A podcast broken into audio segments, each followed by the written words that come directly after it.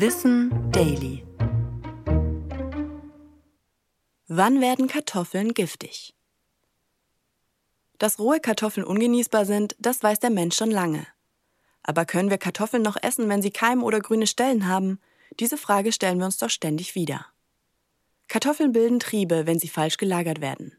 Dabei entstehen tatsächlich natürliche Giftstoffe, Solanin und Chaconin. Diese Stoffe reichern sich vor allem in grünen, keimenden und beschädigten Knollen an und in Kartoffelschalen. Essen wir zu viel davon, kann es tatsächlich zu einer Kartoffelvergiftung kommen.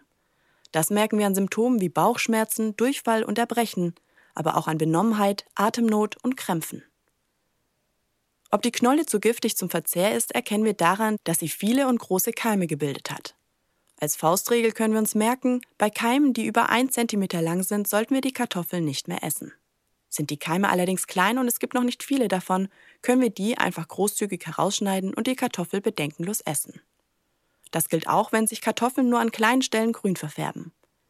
Geht es allerdings über kleine Flächen hinaus, sollten wir die Kartoffel lieber liegen lassen. Denn diese Verfärbung ist ein Zeichen für einen hohen Solaningehalt. Giftstoffe erkennen wir auch daran, dass die Kartoffel bitter schmeckt. Auch dann sollten wir sie lieber nicht mehr essen.